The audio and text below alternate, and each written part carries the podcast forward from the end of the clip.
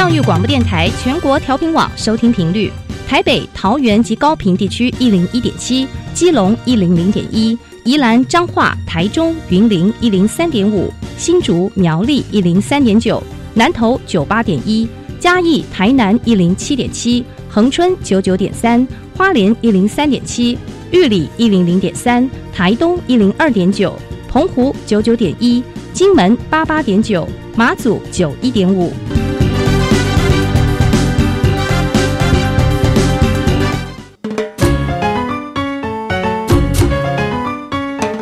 生活处处有科学，人人都是科学人。哎，曾老师，我相信生活处处有科学，但是你说人人都是科学人，这就太夸张了吧？其实啊，只要有好的科学观点、思维训练和持之以恒的毅力，人人都可以成为科学人。Trust me, you can be a good scientist too. 我是曾志郎，我是燕子。科学可以很人文，可以很动人，可以很美丽又浪漫。每个月第一和第三个星期四上午十一点五分到十二点，教育电台邀您一同品味科学的万种风情。欢迎收听，人人都是科学人。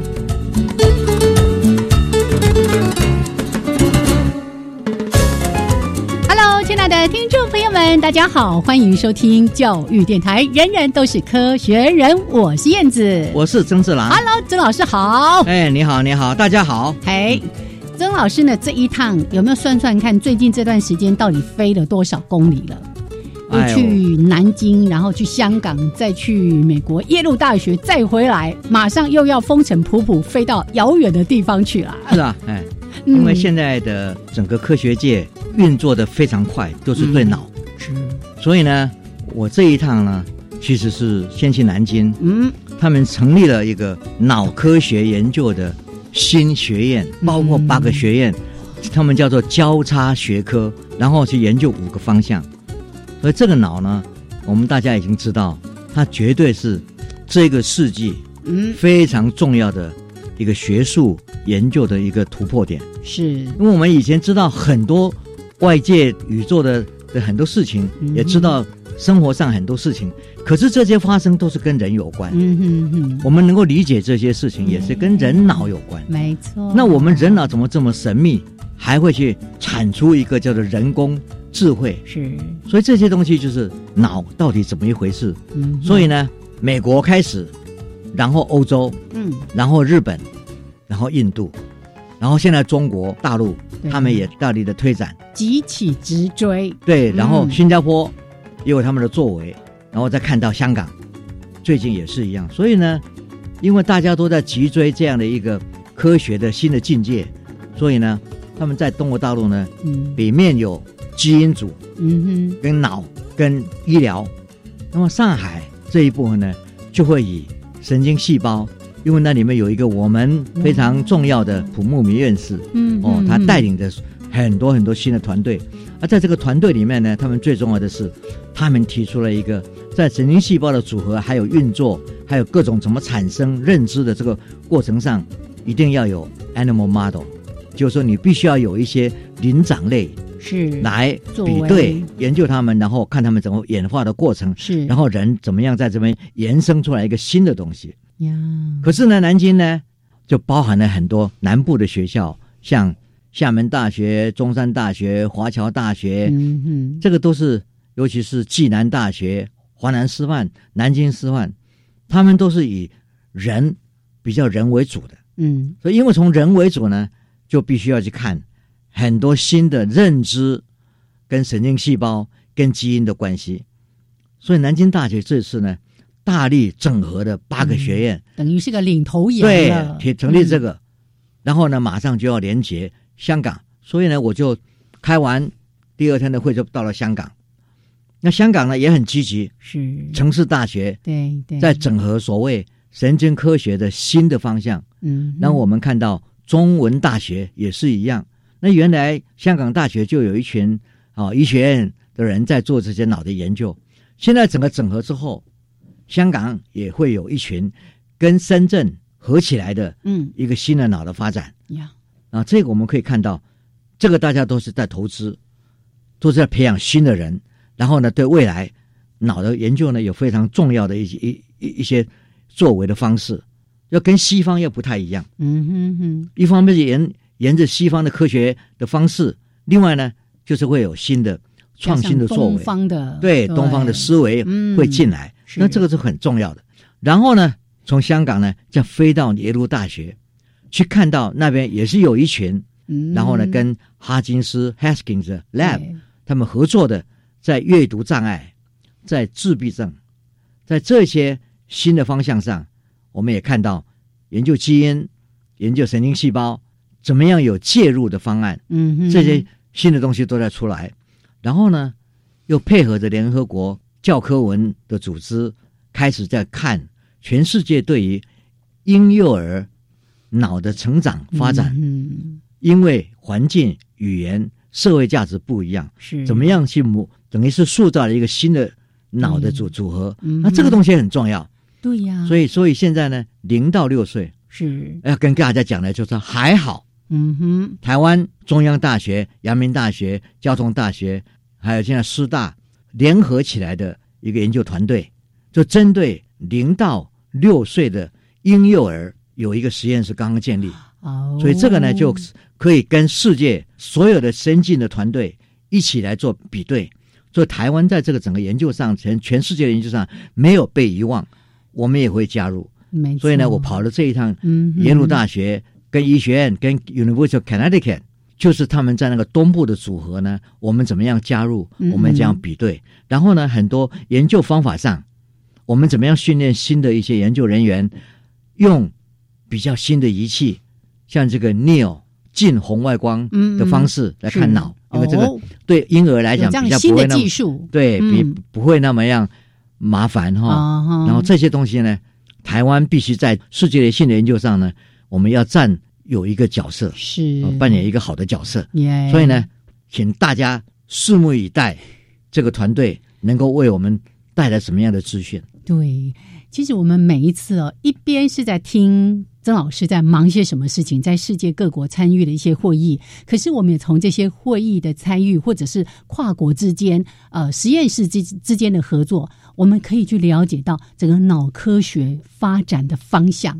然后很重要是我们自己，我们怎么样跟国际之间的这些团队是并驾齐驱，还是我们可以站在一个领先的位置，甚至我们把我们所知道去分享给别的国家、别的团队，大家一起在脑科学方面来经营，是这是非常非常重要的。对，所以呢，嗯我们就期待着明年会有一个重要的会议，台师大明年可能就正在跟芬兰谈，哎，因为就是要把台师大是。还有我们这整个零到六岁的这个研究呢，带到最北方的一个国度去，然后他们那边呢有非常好的科技数位带来的一个新的 game 的 learning，嗯，然后师大这方面也做得非常好，所以呢，怎么样去连接，嗯。怎么样去组合，所以呢，科学是我们走到一步以后，对很多基础的事情有有所了解，然后马上就要到应用上，嗯怎么样利用这些数位来教学，来介入一些比较不能够有收到这些资讯的地方，嗯嗯嗯嗯。所以这些很重要，所以我们也很努力。对，所以脑科学的研究还不只是我们想要了解这个黑盒子里面的奥秘，很重要是在教育方面如何来应用，在医学方面如何来应用，那其实都是对于整体人类未来是非常非常重要的一个贡献的。到最后就要知道嗯我们是谁，我们怎么会产生这么好的智慧？嗯嗯，啊，对，这个就是我们现在在研究的主要目标。是好，来先跟曾老师绕了这一圈之后呢，我们还是回到节目的一些主题。待会儿呢，我们会一开始跟大家分享两则科学的新闻，那之后呢，在我们今天科学人观点的主题时间，我记得我们之前有说过一个跟鸟有关的那个主题，叫“朵巴嘎”，你先唱有没有？对呀、很久以前哦，提到说，哎，在这个第一道曙光出现的时候，哪一只鸟第一声的鸣唱？哎呀，就发现说这个鸟的眼睛比较大，它接收这个光。光，哎，对，然后我们今天呢也要讲鸟，但是呢，我们来看看鸟叫声里面到底有些什么样的含义？然后科学家又是怎么样来做相关的研究的？好，来这个主题呢，待会儿在节目的后半段再来跟大家做分享。好，那就先进一段音乐之后，欢迎朋友们一起来听听今天的科学新闻。好的。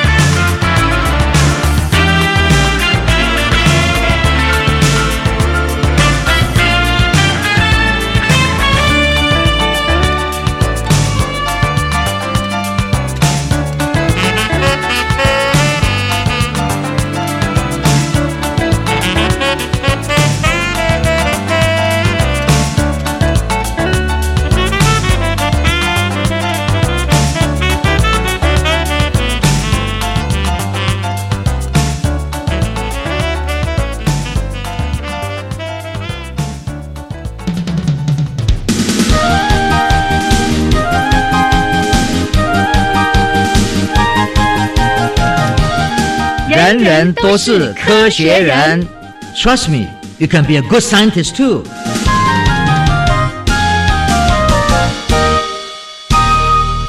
人人都是科学人，处处可学新知识。欢迎朋友们继续的加入教育电台。人人都是科学人，我是燕子，我是曾志郎。好，来，接下来呢，先来报告今天的科学新闻。哎，第一个，先要谈到何时开始照大肠镜。是的哎，像我们现在都有健康检查的概念呐啊，四十岁之后要多少年做一个什么样的检查？五十岁之后要做什么样的检查？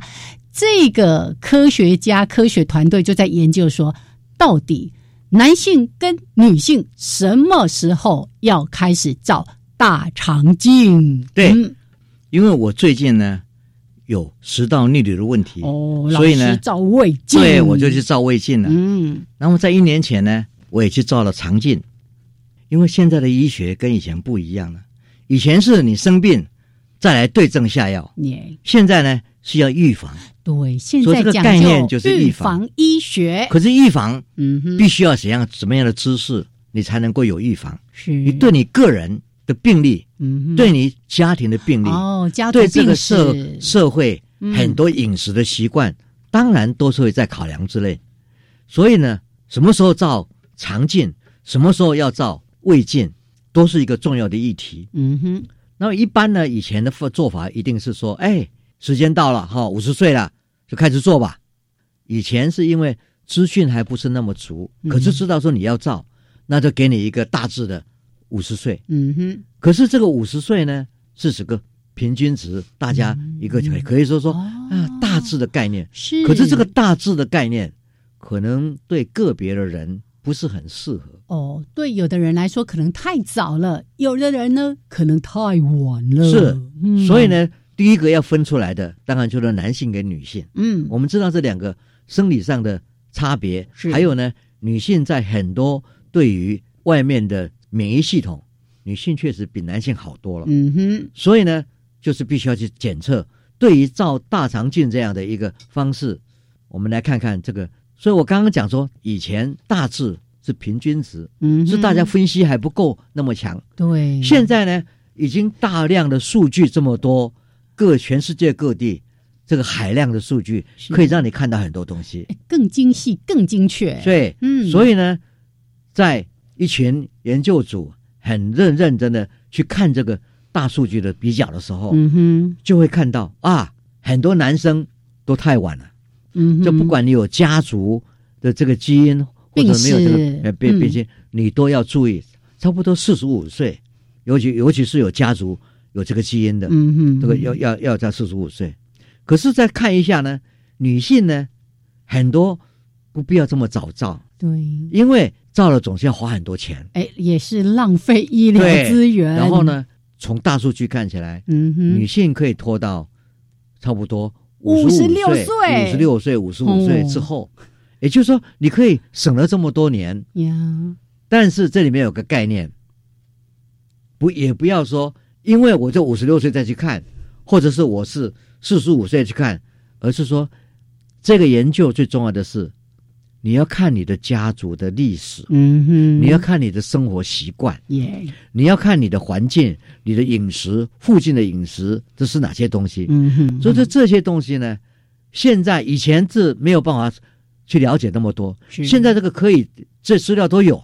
对，就这么错综复杂的因素都可以纳入到考量里面因为这样子，呢，就是说可以好好的嗯。来考量这些东西。是。就是说以前要叫一个医生去看这个东西不可能，可是现在呢，大数据嗯哼，这个整个数位时代都可以把这些个人的资料从这个云上嗯哼，当落下来下载。是，所以这这个一个好的医院就必须要去看这个，嗯，这个可以为个人、为国家省了很多钱。真的。哦。然后呢，很多危险的因子也可以被避免掉。嗯哼哼，所以就说科技的进展，我们也要好好的利用，是这样才能够减低社会的负担。没错，尤其老师刚才在谈到这个云端的大数据，我记得我们在这个节目里面已经谈过好多次相关的新闻，甚至在主要的这个主题时间都谈过这个部分。那么多的资料，然后呢，现在高速的运算呐、哦，这个分析的能力都这么样的强，所以老师刚才提到说，到底什么时候开始造？大肠镜，除了过去可能比较是一个粗估的，可能说啊什么时候好发年龄嘛，所以就建议在这个之前就开始要做健康检查，要做大肠镜。可是呢，这个研究团队他们把很多相关因素，我看到这新闻说运动啦、酒精的摄取啦，还有吃多少的红肉、身体的质量指数。包括阿司匹林用药量等等的很多很多跟大肠癌有关的因素都纳入考量是，个人化的医疗也也会是将来一个重点。耶，所以科学的进步，我们也要利用科技来为国家、为个人的安危预先的保养跟保护。真的，所以预防的医学，一方面我们透过这些检查来保障我们的健康，可是也不要无谓的浪费了许多的医疗资源。是 OK，好，来，那谈完这个新闻呢，每一个月这是我们的压轴新闻哦，一定是跟大家来谈谈一览世界科技的进展，看看各个国家这个新的研究的一些题材。嗯我想第一个我要讲的就是美国的大公司啊哦哈，这些所有石油公司，嗯嗯。他们一向不太承认他们哦对这个哦。环境是。有些破坏。对我们是无辜的，然后最近呢，嗯，有一些判例，哦，就说整体看起来很复杂，嗯哼，因此呢，判他们无罪。无罪，但是呢，有一个突破，就是在判决的过程上，这一些大公司终于承认，他们跟软化应该是有关系的，嗯。软化跟气候变迁有关系。以前他们连这个都不承认，真的，所以呢，科学家呢，在这个地方是取了一个胜利。嗯，虽然在法庭上我们还没有办法说定他们的罪，对，可是，在科学上呢，他们已经慢慢承认这科学的证据，确实是造成了大气变迁的危险性。是。那我们再来看来智利，他现在呢了解科技是经济的基础，所以他们立法了。嗯哼，立法就是一个科学部嗯，要成立。哦，那这个科学部一成立之后，他们当然这个国家的投资就在培养科学人才、科技人才。是，所以这个呢，我也觉得就是说，大家已经认识知识经济时代，你不能没有知识的基础。嗯，所以这个智力做了这件事情非常的重要。所以他们要成立一个科学部，就会有更多的资源溢注到这个地方来了。对，嗯。那我们再来看泰国。嗯。泰国呢，它一个搁浅在他们南部这个海岸的一个有一条很大的领航闵鲸，行经，对，然后在解剖之后发现它的肚子里面八点五公斤，对的塑胶，对呀、它会造成它没有办法消化、吸收营养啊等等的。对，，所以呢，这个让我们看到海上的垃圾、嗯哼，海上的塑胶，实在是一个很严重的破坏我们整个生态的一个很重要的威胁。对，而且这样的问题在各个地方都一直在出现。我们台湾不是也有那个抹香鲸吗？是也是一打开八公斤的塑胶袋。对，这个都是可以看全世界性的哎哦。我们觉得说这是很严重的，我们要教导我们的人民、我们的小孩，怎么样去避免把塑胶袋嗯。往海上丢。我们再来看中国，这里面发现一个非常重要的事实，是最近我们看到这个臭氧层的哦，臭这个氧层。的的洞越来嗯。又开始大了，那一定是有一些排气对它威胁的东西。以前那什么氟氯碳化物啊对，什么，大家都是说 CFC eleven 嗯。是被禁止的，所以全世界就从空中去追寻，嗯哼。追追追追追追，结果追到是在山东省它东部的城市上是有一些工厂在排放这个已经被禁止的气体，哼哦，呃，使用这些东西，嗯，所以呢嗯，这是很不对的。再来，我们看到纳米比亚，嗯嗯它来自伊索比亚、肯雅和斯瓦季兰的高中女学生，跟纳米比亚的高中女学生，她们一同在训训练营中学习怎么样去写城市。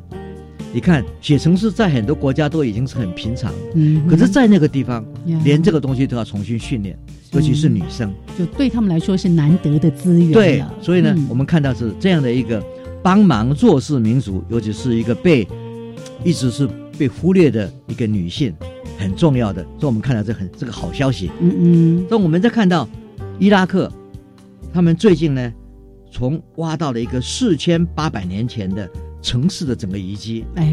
哎，这里面呢有九十二片的粘土，它的那整个拓拓碑，嗯。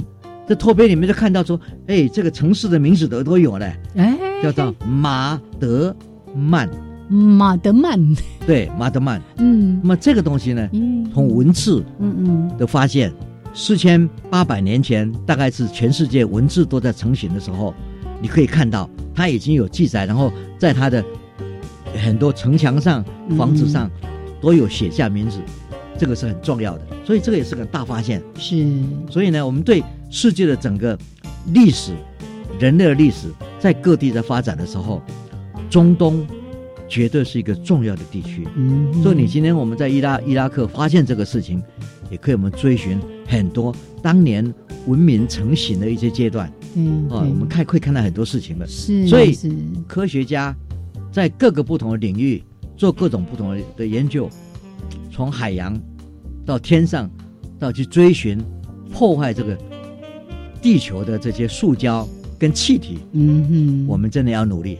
真的，尤其刚才提到那个让臭氧层破洞的问题更形严重的那个呃什么，若要人不知，除非己莫为。不要想说我那个气体就这样排放出去了，还是会被找到的。对真的，对哦，实在是，有时候我们也需要很多吹哨者嗯哼，来嗯报道某些地方不应该做某些事。对该检举还是要检举，对不对对哈？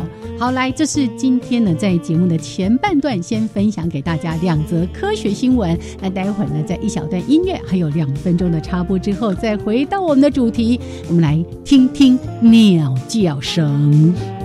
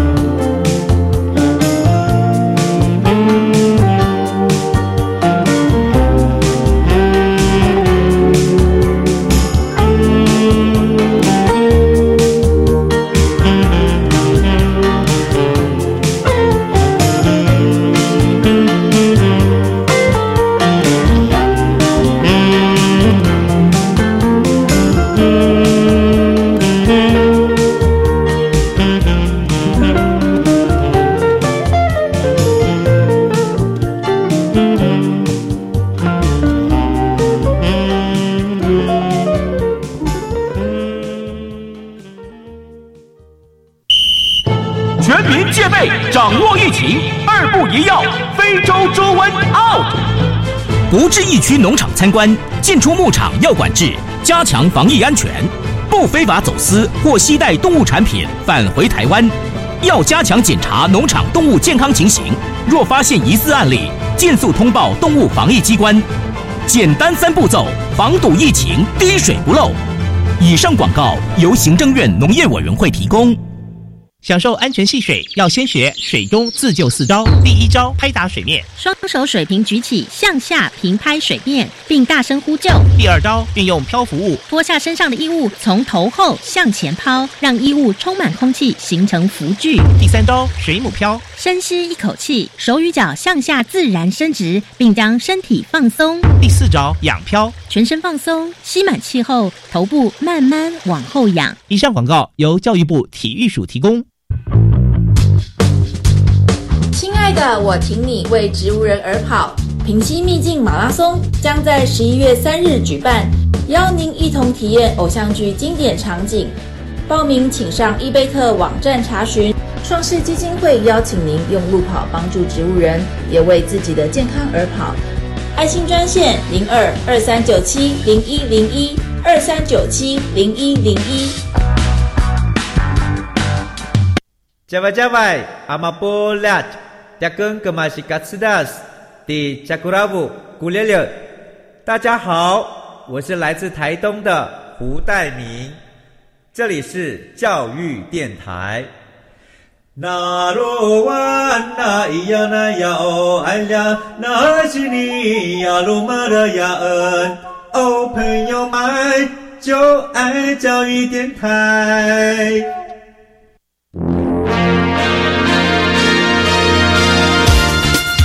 人人都是科学人，Trust me, you can be a good scientist too.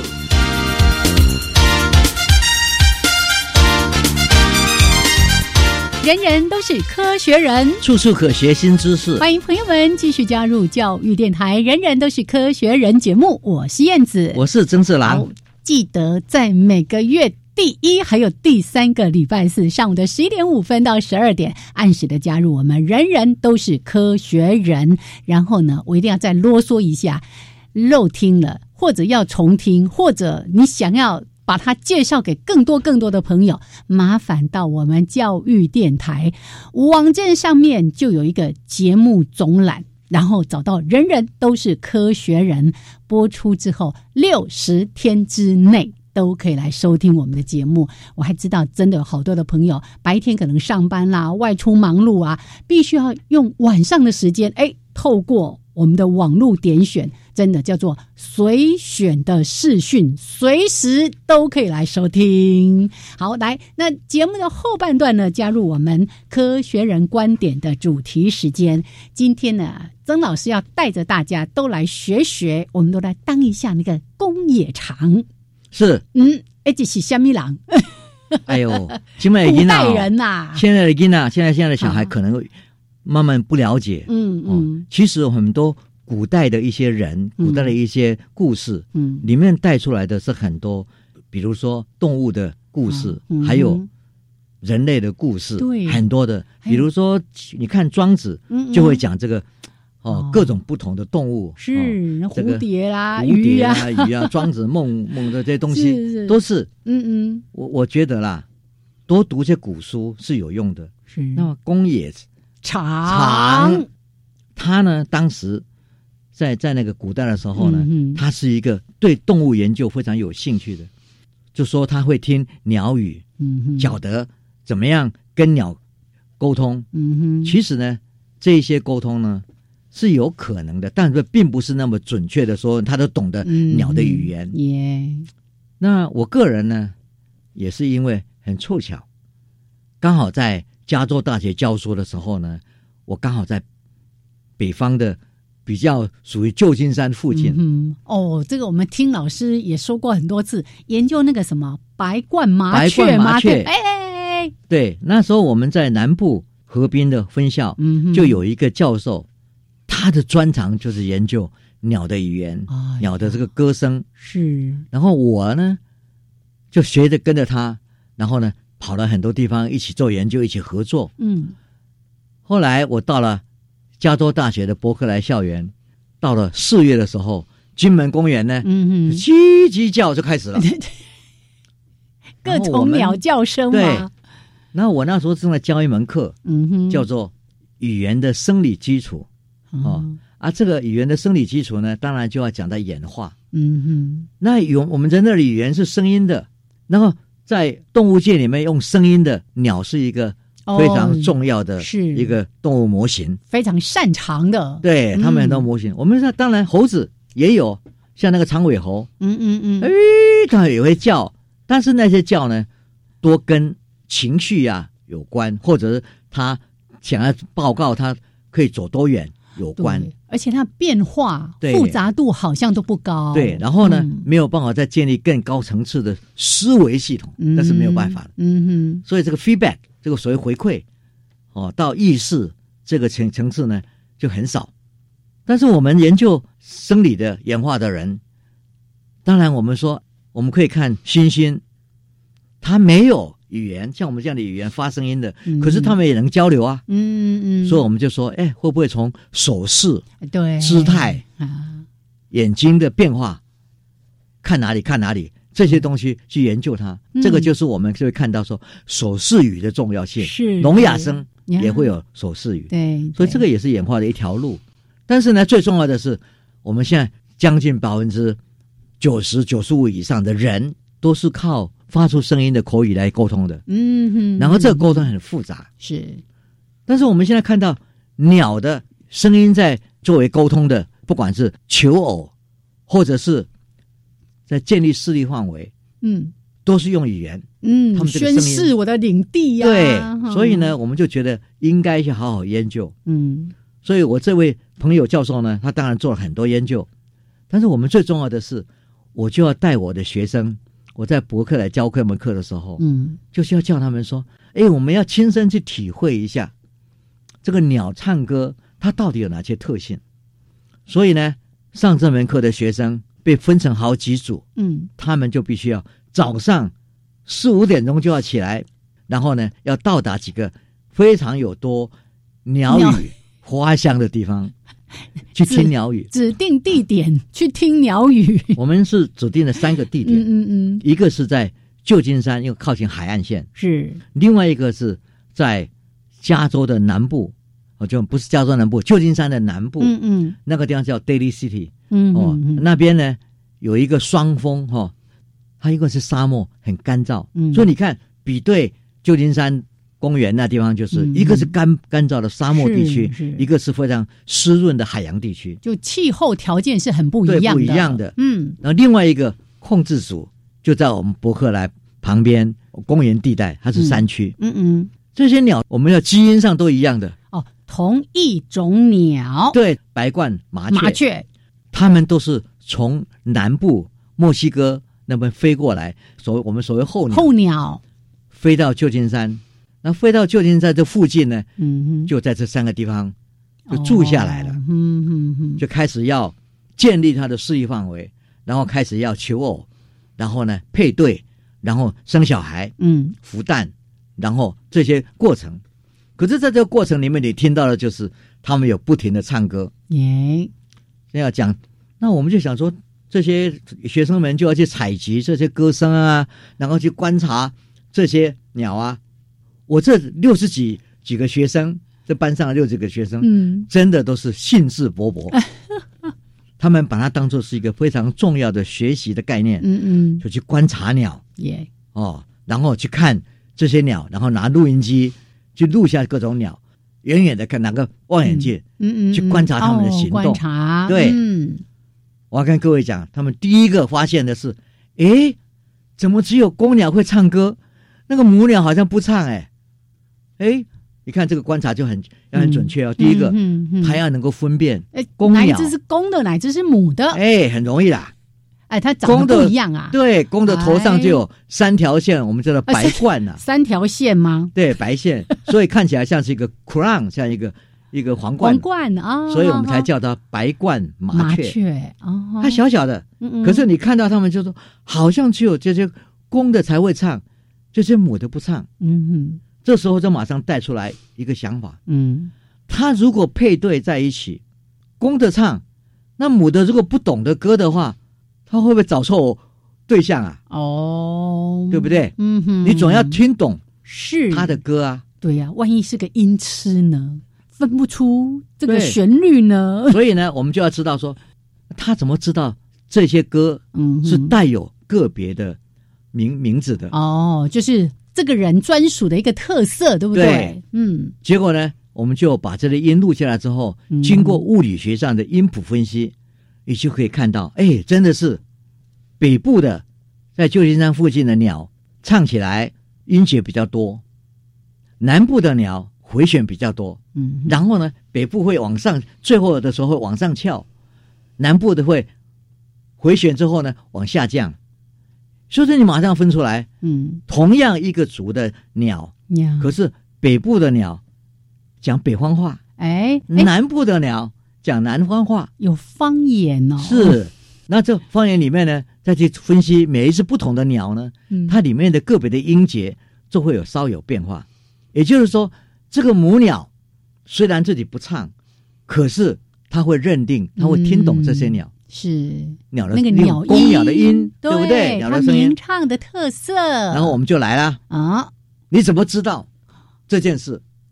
啊，科学上哦你，要找证据啊。我们怎么知道他知道，对不对？，对，而且我们要知道，就是说，如果我们把它插了别的相似的嗯嗯声音，但是呢是音节都一样，啊，可是那个整个形态跟它的当地的不太一样的，哎，他就不理你。嗯哦，所以他真的分辨得出来，。分辨得出来嗯。之外，另外我们再做一个，把它抓起来，放到实验室来，嗯，给他打荷尔蒙，男性荷尔蒙，虾米？睾丸素，你说把母鸟抓来打。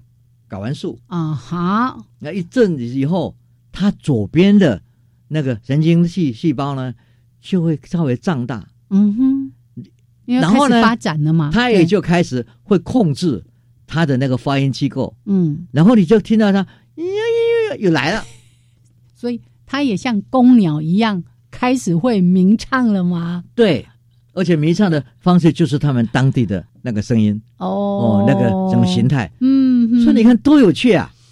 学生们呢看到这些非常有趣的现象，嗯。第一个，每一只鸟有它自己的名字，是，一个地区有他自己的方言，嗯哼，哦，这个是个别的跟团体的都被证实了。然后再看他说，只有公鸟会唱，母鸟不唱。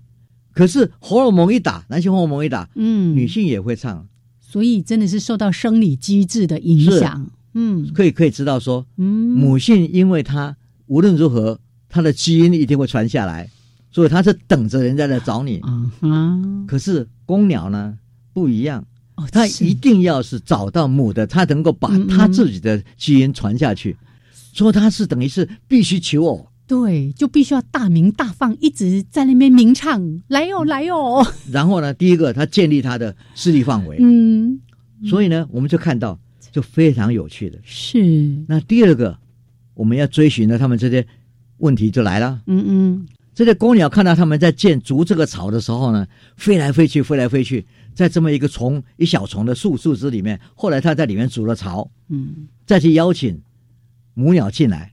可是，他在筑巢的过程上，他先要说这个地方是我的，这个地方是我的，别的公鸟不要进来啊。嗯，那我们就就来了，他的势力范围在那边，嗯，我也看不见，你也看不见，没有人看得见。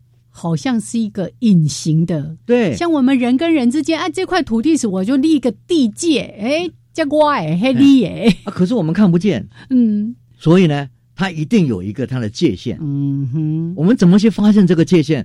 我们就要让我们的学生们要有创新的概念啊！你怎么样去做一个实验去把它侦测侦测出来？这个时候呢，我们的学生们就有非常好的构思。嗯，这个构思就是说，我们去做一只公鸟的模型，嗯。而且嘴巴还会动，哦，然后呢，接下一个录音机哦，然后它嘴巴一动就会唱歌。我们就发现，就是说，当这个公鸟走进去一个树丛的旁边，嗯哼，它如果嘴巴不唱歌，只在底下吃它的活动，哎咚咚咚咚找食物，嗯，另外那个虫虫里面的那那只公鸟不会生气，哦，你吃吧哦，反正有的东西哦。吃，大家共享。是，可是假如这一个公鸟的模型啊，嗯嗯，张一看张嘴，然后才开始唱他的歌了，哇，这只很生气，因为你要抢我的女朋友哦。啊，你抢我的地盘呐、对呀、你来，抢亲吗？嗯嗯，哇，这个很不很不高兴，是。一冲上来就往那个模型就就就打过来。哇！有时候我们拉的拉没有拉回来太近的话，整个头都不见了。哦，很凶的。凶啊，对，因为你抢他的地盘，嗯。你抢他的基因可以传播的这个是很重要的一个机制。嗯嗯，可是我们还是不了解那个整个势力范围怎么样被量测出来。嗯哼哼哼，学生聪明的很，耶，他们把这个模型呢，唱歌呢，就远远的唱，远远的唱不在势力范围之内，是是，然后慢慢拉近，慢慢拉近，一拉进去以后，一看他有开始看你了，就表示说，哎，你越了红线了，哦然后就赶快把它拉回来，耶，拉回来，然后它又停止了，是不动你，然后再拉往前走，就等于是说用一个 Z 型的嗯 zigzag 哈、有 Z 型的这样进去迂回迂回出来这样子，然后慢慢慢慢慢就把它整个红线给画出来了。嗯，所以学生也很聪明，所以那道无形的领域的界限就这样子被测出来了。，对。感觉是在挑衅那一只鸟呢。对。但是问题就是说重点是在嗯。让学生们能够思考一个方式，是。去找到一个方法，测量出嗯。那一只嗯有什么样视力范围，它的视力范围什么形状，你就会发现，如果比较很多很多不同的鸟，视力范围都不一定，啊哈，有一些是长方形的，有一些是圆形的，有一些还是不同的形状的。所以并不是以它为中心点说，哎，就画一个圆，不是。对，想象中是这样子，你想想看，有时候它在那个悬崖上面，对不对？哦那你现在在看球说，它是悬崖底下好的地方，你不能上来的，你不能往那上上上面爬的。所以还有立体的，还有立体的，哎所以呢，我是很佩服我们那些学生的聪明才智，嗯他们也想出来这种方式哦。啊，这个方式呢，其实后来在研究鸟的一些科学家里面也常常使用，嗯哼，去了解，就是说到底建立一个视力范围是以食物为主呢，还是以眼光安全为主？它怎么样呈现的一个是视力范围？嗯哼，所以这个都很有趣的。真所以呢，我们先讲这一些建立都靠着鸟的声音。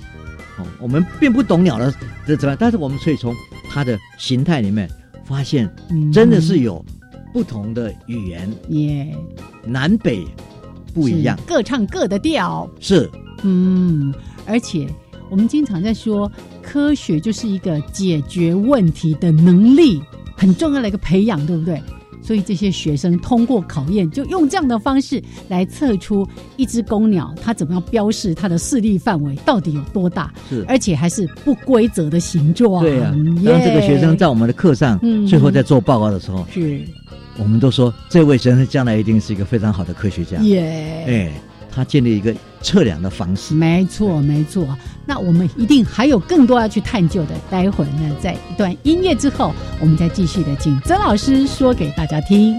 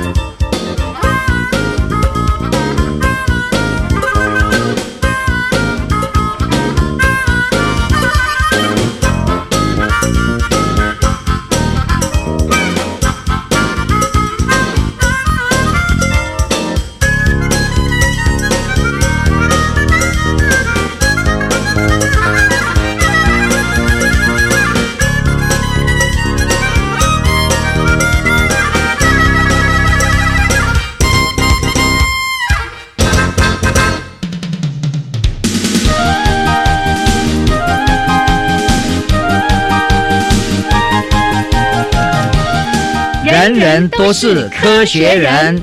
Trust me you can be a good scientist too.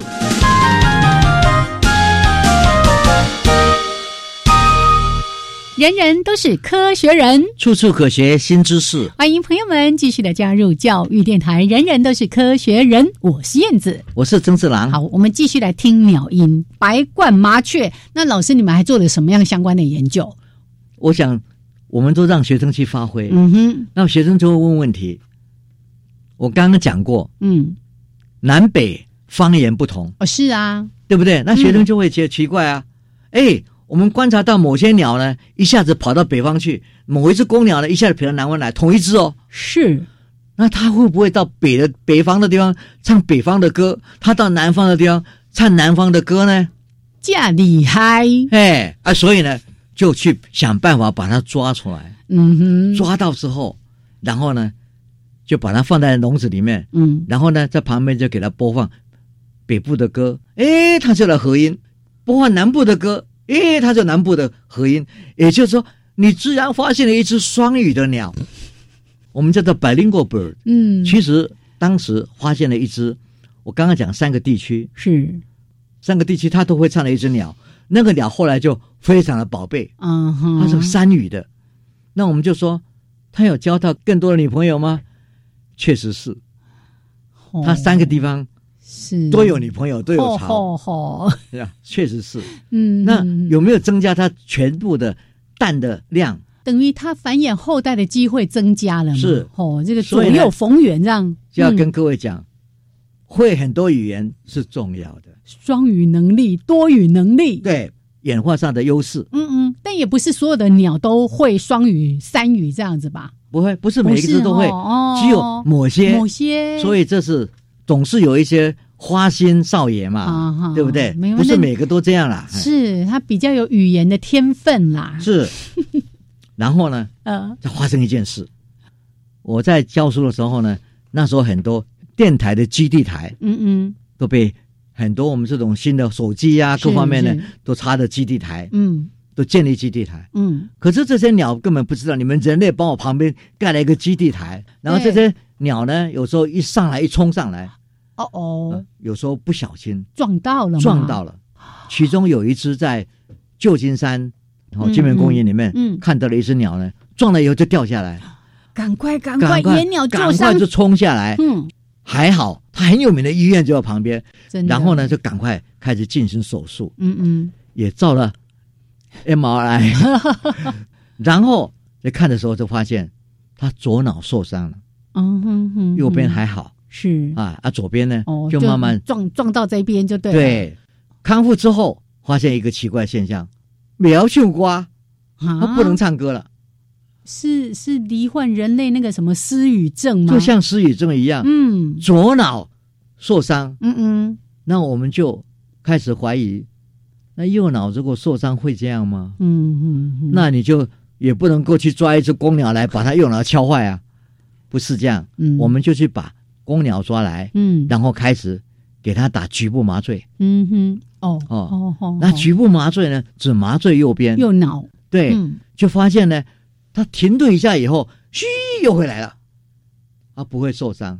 所以可是我局部麻醉，嗯。另外一只会唱的公鸟，然后呢，给他做左脑的局部麻醉，嗯哼。他真的就像受伤的那只鸟一样，就是不会唱歌。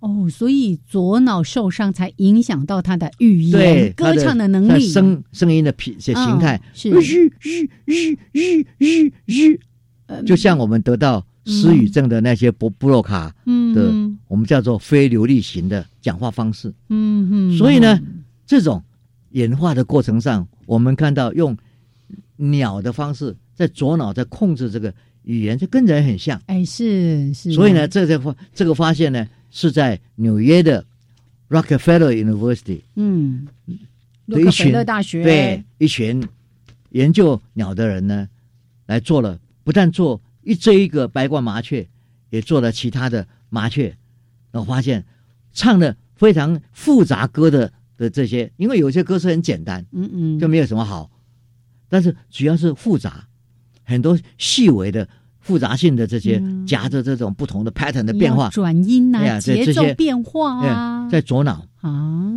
都是在左脑，所以这个发现非常的重要。是因为这个东西就说，为什么在春天的时候，能唱歌。嗯哼，这些鸟等到夏天七月以后，它飞回到南部去了，嗯到墨西哥去了。嗯嗯，我们也追踪到那边以后，再看它们，它们不唱了。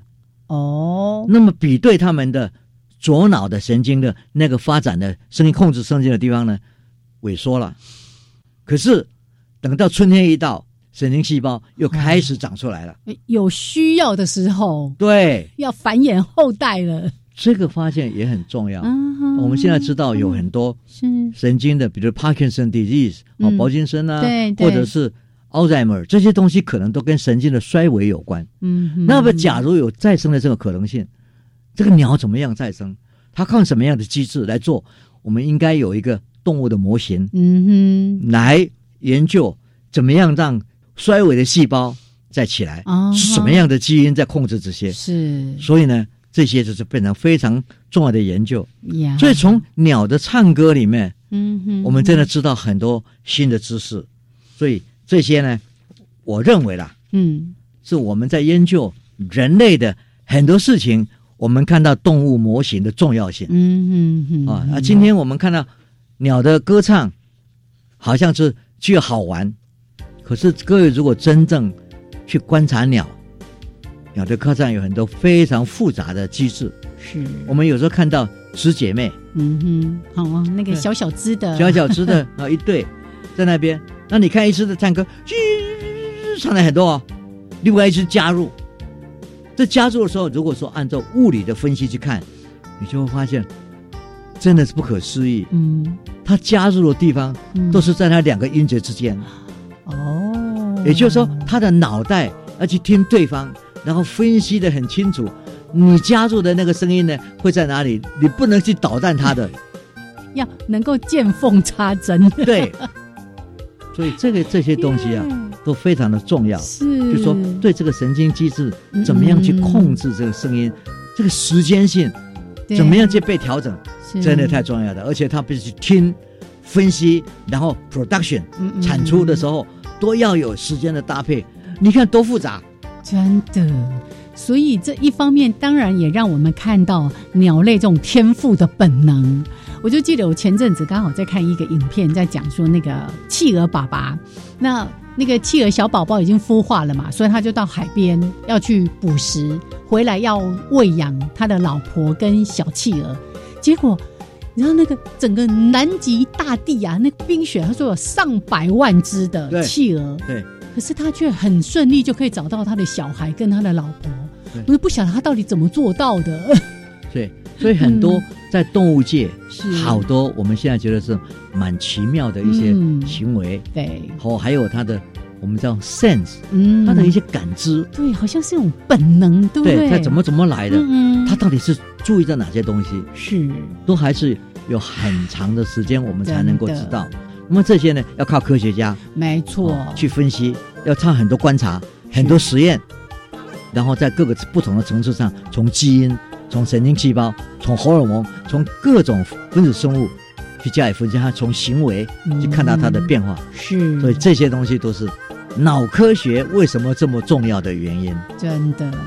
而且老师刚才提的这个过程，也有很多基础科学需要扎根的更扎实一些，对不对？哈，好，来，今天呢，我们都跟着曾老师当了一下现代的工业厂，我们也听懂鸟音了，也知道他们为什么叫，叫些什么。